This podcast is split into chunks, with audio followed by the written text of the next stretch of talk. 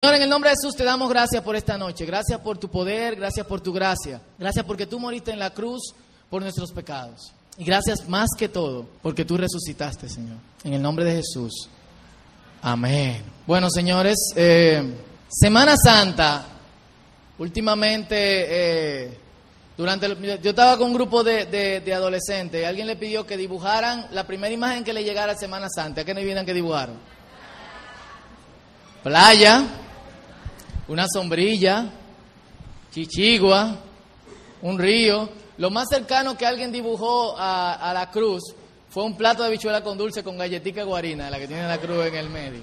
Y de hecho, nosotros llevamos una vida tan agitada que cuando nosotros pensamos en Semana Santa, como que. ¿O no? Y no hay nada de malo con eso, pero en cierto sentido, hemos perdido como la, base, la esencia de lo que es. Y yo no quiero ubicarme en Semana Santa, pero estaba pensando en eso, como, como nosotros, en vez de, de- utilizar este momento para pensar en el Señor, para pasar tiempo con Dios, lo que hacemos es que nos vamos a la playa, donde también podemos pasar tiempo con Dios, pero pasamos tiempo mirando otras cosas. Cool. Y en esta noche, señores, que se siente un ambiente tan chulo de la presencia de Dios en este lugar, como siempre. Yo no quiero dedicarme full a- a dar un mensaje extendido. Yo quiero hablar breve sobre la resurrección. Y yo quiero que pasemos el tiempo haciendo otras cosas, que vamos a ver más adelante. Así que prepara tu corazón, prepara tu mente para lo que Dios tiene para ti en el día de hoy. ¿Y qué yo le puedo hablar de la resurrección que ustedes no sepan? ¿Qué yo podría decirle que le agregue a su vasto conocimiento sobre que Cristo resucitó? Algo que sea diferente. Yo podría aquí estar, pasarme la noche entera diciéndole las evidencias históricas, eh, de, cosas como que, ¿por qué la Biblia menciona que las mujeres fueron las primeras que dieron el testimonio? Si en esos tiempos el testimonio de las mujeres no era válido. Así que una evidencia histórica podría ser que las mujeres llegaron y avisaron y todavía eso sigue en la Biblia sin ningún tipo de vergüenza. Ellos no tenían miedo de decir cómo eran los hechos, porque ellos sabían de verdad que había evidencia de que Cristo había resucitado. ¿Qué, qué, qué otras evidencias podemos hablar? Se me perdió el control. La cruz vacía, la cruz vacía, la tumba también está vacía. Pero yo no quiero hablar de evidencia histórica. Yo no quiero llenarte la cabeza de, de- de esencia teológica que te puede servir mucho para discutir con tus amigos barbudos que duraron tres años estudiando en Kentucky. Sino yo quiero hacerte dos preguntas primero. ¿Cómo la resurrección cambia tu vida? ¿Y por qué tú crees en la resurrección? De hecho, sería primero, ¿por qué tú crees en la resurrección? Pero segundo, ¿cómo la resurrección cambia tu vida? ¿Tú has pensado en eso? Son dos muy buenas preguntas para pensar entre habichuela con dulce, en serio. ¿Por qué tú lo crees? ¿Porque te lo dijeron? ¿Porque te lo dijeron? ¿Y cómo, qué cambios? ¿Qué cambios esto ha traído a tu vida? Miren, yo miro a mi alrededor y discúlpenme, señores, no estoy quillado, por si acaso. Yo veo a mi alrededor y veo, yo no lo quiero decir, pero lo tengo que decir, valor, mediocridad por todos los lados, en vivir nuestra vida cristiana como es, sinceramente, en serio. Yo no veo a nosotros luchando no para vivir una vida que agrada a Dios, sino luchando con cosas que nosotros no queremos dejar, mientras Dios nos está diciendo, ven. Así que yo no veo a nosotros, lamentablemente. Si de verdad Cristo resucitó, nosotros no deberíamos de estar en esa posición, sino que deberíamos de estar en otro nivel. Si de verdad Cristo resucitó. De hecho, yo se lo dije el año pasado y no lo voy, lo voy a repetir brevemente, la esencia del cristianismo no es la cruz, es la resurrección. Pablo dice, si Cristo no resucitó, comamos picapollo, eso se lo agregué yo, bebamos, entre paréntesis, toda la cerveza que usted quiera, porque mañana moriremos. Lo de la cerveza y el picapollo no fue Pablo, por si acaso, para que después no anden por allí diciendo que Fausto dijo que la Biblia dice cerveza, beban cerveza. Comamos y bebamos que mañana moriremos. Así es de importante la resurrección para nosotros en la vida en la vida cristiana. Yo quiero que ustedes me atiendan y yo quiero que ustedes me presten atención. En los evangelios yo veo a un Cristo luchando con decirle a la gente, yo estoy trayéndole vida. Y digo luchando, no porque Cristo tenga problemas con, con- con que la gente lo, lo rechace. De hecho, cuando los discípulos se fueron, un grupo, Él le dijo al otro grupo, ustedes también se quieren ir, váyanse. Cristo le Pedro le dijo, Señor, ¿a quién iremos? Solo tú tienes palabra de qué? De vida. Y leyendo los evangelios constantemente, en medio de que nosotros lo que escuchamos un evangelio de condenación, de condenación, de te va a ir para el infierno, te ven bromar, te va a joder, es vida. Yo vengo para que ustedes tengan vida. Yo vengo para que ustedes tengan vida. El que cree en mí, como dice la Escritura, y eso me encanta, de su interior correrán ríos de agua de vida. O sea, no solamente Cristo te da vida, sino que de ti sale vida. Dios te usa como una reflexión para que a través de ti se proyecte vida a otra persona. Yo te voy a hacer otra pregunta. ¿Se proyecta vida a través de ti? ¿O se proyecta depresión? ¿Se proyecta muerte? ¿Se proyecta aburrimiento? ¿Se proyecta gozo? ¿Se proyecta paz en el Espíritu de Dios? ¿Qué se proyecta? Y yo quiero que veamos estos versículos que, que, que, nos dan una imagen parcial, no total. Y los invito a leer todo el Evangelio de Juan, solamente le costará una hora de su vida. Y nos dicen la esencia de lo que es la vida en el Evangelio. Juan 5, del 24 al 29. Ciertamente les aseguro que el que oye mi palabra y que el que me envió tiene que vida eterna. No va a tener vida eterna, tiene. Y no será juzgado, sino que ha pasado de la muerte a la vida. Ciertamente les aseguro que ya viene la hora y ha llegado ya en que los muertos oirán la voz del Hijo de Dios y los que la oigan vivirán. Porque así como el Padre tiene vida en sí mismo, así también ha concedido al Hijo el tener vida en sí mismo y le ha dado autoridad para juzgar, puesto que es el Hijo del Hombre, porque viene la hora en que todos los que están en los sepulcros oirán su voz y saldrán de allí. Oye, porque así como el Padre tiene vida en quién? En sí mismo. Dios no depende de ningún otro tipo de recurso para tener vida. Algunos se preguntan, ¿de dónde salió Dios? ¿Cómo apareció Dios? ¿Quién creó a Dios? Nadie. Dios no depende de ninguna fuerza externa a Él para tener vida. Dios tiene vida por sí mismo. Jesús tiene vida por sí mismo. Tú no tienes vida por ti mismo. Y es de alguna forma que nosotros tenemos que asociarnos a Dios en orden de que Dios nos proyecte vida. Dependemos de Dios. Aunque tú no lo quieras, aunque tú digas hoy, al caray con Dios, yo me voy de aquí, yo no quiero creer en Dios, yo no tengo ninguna vida en Dios. Si Dios suspende el aire, te muere. Si Dios para el sol, te embromate, porque entonces los frutos no, van a dar. Eh, que si, y si Dios deja esta tierra que funcione como la tierra le da la gana, no embromamos. Tu vida depende de Dios. Tu vida física, por si no lo sabías. No eres independiente. Mala noticia para ti que crees ser independiente. Dependes de Dios, aunque no quieras. Aunque maldigas a Dios, aunque le mente la madre a Dios que no tiene, porque tiene vida en sí mismo, aunque mandes a Dios más lejos de Vallaguana, aún así dependes de Dios. Wow. El Padre tiene vida en sí mismo. Nosotros dependemos de Dios en orden de tener vida. Y oigan lo que Jesucristo le dice a un grupo de... Porque lo más, lo, lo, lo más verdugo de todo es que en medio de nuestra mediocridad cristiana yo veo arrogancia espiritual.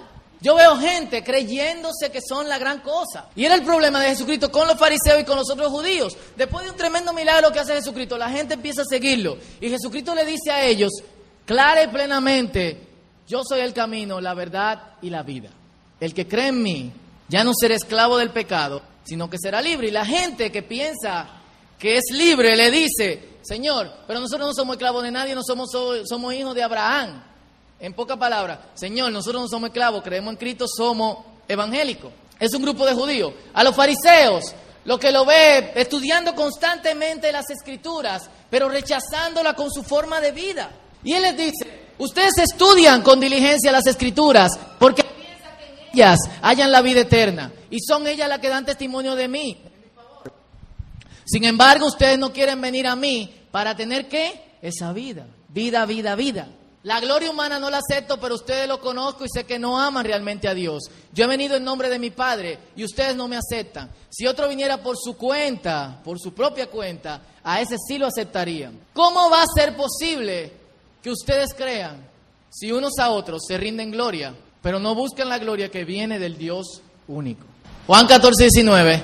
Dentro de poco el mundo ya no me verá más, pero ustedes sí me verán, porque yo vivo, ustedes también vivirán. Y se acabaron los versículos. Yo estudié publicidad en la UAS y Uno de los peores profesores para estudiar dibujo se llamaba Román. Todavía está. Yo no me acuerdo el apellido de Román, pero Román, buen dibujante, me acuerdo que repartía sus tareas entre su saeta y la UAS como ilustrador. Y toda la clase empezaban con 40 gente y terminaban con 15 o con 5. En el verano, quienes cogían clase con Román, le daba tortícula y tenían una cosa aquí en el cuello, así. Llegaban al agua así, con ojera. El tipo ponía más trabajo que todo el mundo. Y encima de eso, al final de cada clase, eh, tú tenías que llevar tu proyecto y pegarlo en la pared, donde Román se encargaba de desguañengarte. Y entre todos esos dibujos, mi problema con Román nunca fue por dibujo, gracias a Dios, fue porque yo tenía audífono fuera de la clase y comía chicle. Él no le gustaba eso. Tú veías dibujos de gente que tú decías, ¿qué hace esta gente estudiando publicidad? Y yo nada más veía cuando pasaban un dibujo y cuando iban al otro dibujo de la otra persona, que supuestamente era un tigre, pero era como cuando un chamaquito te hace una cosa así y te dice, es un carro. Y la persona le decía, y Román le decía, ¿qué esta porquería? Y ese disparate. ¿Tú quieres seguir estudiando publicidad? Y la tipa, ah, no, pero eso está bien, yo hice lo que usted me dijo. Usted no hizo lo que yo le dije, qué sé yo qué, qué sé yo cuánto. Lo lindo es que en la próxima clase, otra, otra cosa distorsionada, en la próxima otra. Un amigo mío y yo nos decíamos, ¿cómo es que no se dan cuenta? Lo más pero de todo es que esa gente no se daba cuenta que estaba dibujando mal. Y para no hablar de otra gente, le hablo de mí. Yo hice mi examen para entrar en la Escuela Nacional de Bellas Artes. Lo tuve que repetir dos veces. El examen, el primero, era dibujar un torso.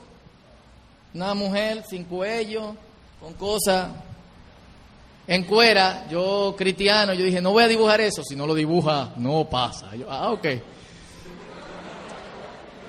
Así que Nada, yo dibujo mi asunto en papel de Manila, teníamos 15 minutos para dibujarlo.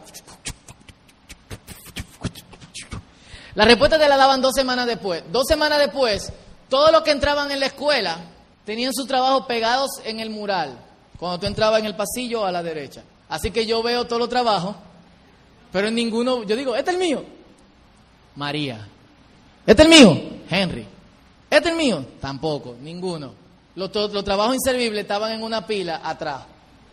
Cuando yo voy y chequeo y levanto mi hoja, que dice Fauti, ¿quién le puso mi nombre a esto?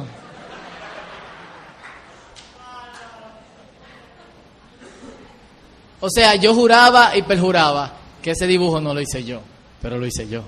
Tuve que repetir mi examen para entrar a Bellas Artes, después de mucha práctica. Pero a uno le cuesta admitir que no está bien. Hay veces que tú no te das cuenta y Dios te perdona por eso. Pero Dios quiere que tú te des cuenta. Hay veces que la cometemos y como que no sabemos. Y otra gente nos dice, ¿cómo que no se da cuenta? Y en medio de todo eso, mientras Cristo está luchando para darnos palabras de vida, nosotros, consciente o inconscientemente, creyendo que somos libres, Creyendo que estamos vivos, luchamos, pero corriendo de Dios. Y el problema no está en cuánta Biblia sabemos, ni en cuánta Biblia estudiamos. El problema de todo está en si verdad vivimos. Y mientras estaba preparando este mensaje, la cosa que me llevaba a la cabeza era ese versículo en Apocalipsis que dice, tú piensas que estás vivo, pero estás muerto. Y lo más pero de todo es que Dios, que tiene vida en sí mismo, quieres no solamente que tú tengas de su vida, sino que su vida se proyecte a través de ti. ¿Y cómo tú te sientes? ¿Te sientes cómo? Yo sé que no todos me pueden responder este mensaje corto y ya se está acabando, pero muchos de nosotros estamos mal y hemos tratado de todo en orden de mantenernos frescos.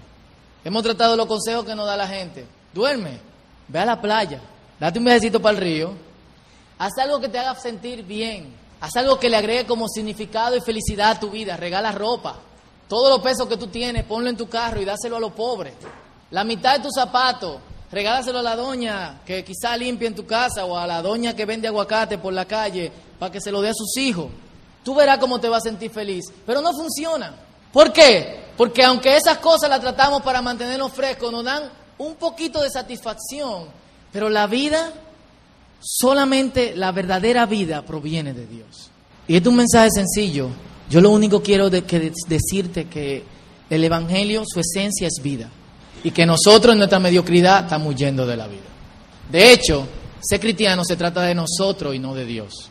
Y nosotros acomodamos todo esto en orden de nosotros sentirnos bien, sin darnos cuenta que estamos al borde del precipicio. Cristo resucitó.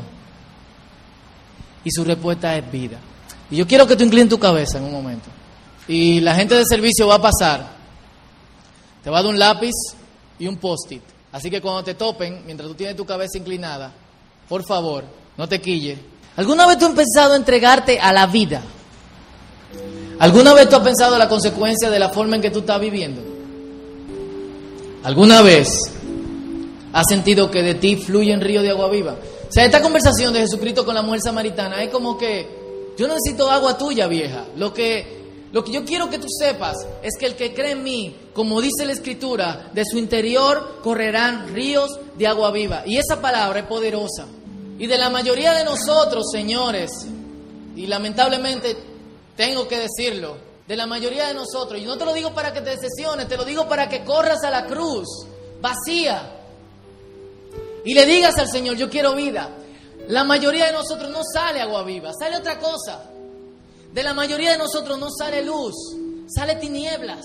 Dios quiere conectarse contigo para que tú sepas lo que es realmente sentir vida y que otros se sientan vivos a través de ti. Esa es la mejor sensación que hay. Quizás tú nunca lo has sentido porque te sientes muerto, te sientes sobreviviendo, te sientes luchando por lo último que te queda, te sientes decepcionado, confundido, no sabes si esto es la respuesta. No sabes si esto es lo que te va a cambiar tu vida. Jesucristo no te propone un cambio de vida, Jesucristo te propone darte vida. Es otra cosa, es desechar la vida que tú vivías antes en orden de aceptar una nueva vida que te da Él. Y si en esta noche aceptas que aunque has seguido a Dios, aunque crees que has seguido a Dios, y de hecho, si tú no estás en ese, en ese, si ese no es el, el, la situación de tu vida, no te sientas aludido. Ora por lo que quizá en esta noche se sienten así. Y perdónenme si generalizo mucho, pero la intención de Dios es que colaboremos con Él. Y todos deberíamos correr a la cruz o al sepulcro,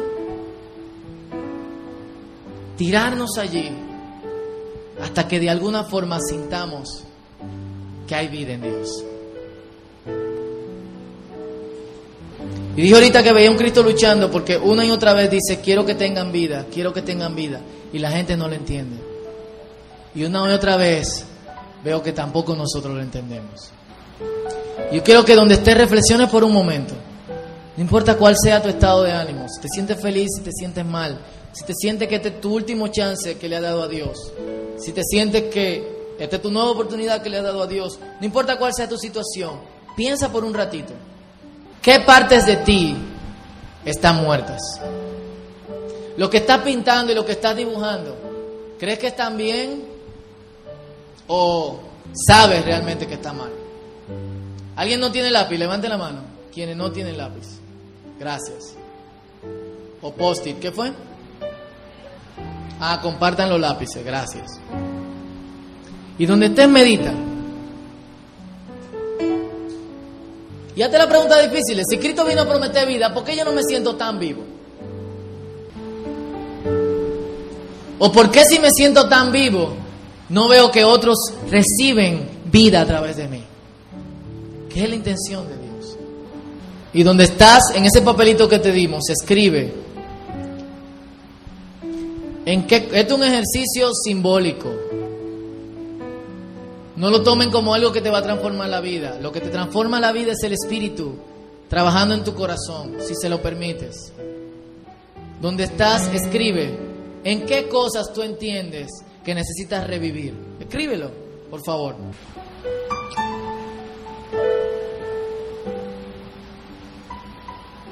¿Quiénes le faltan lápices? Levanten la mano, que hay más lápices.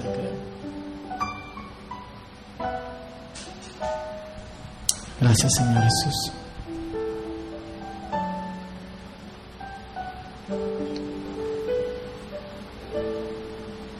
Gracias, Señor.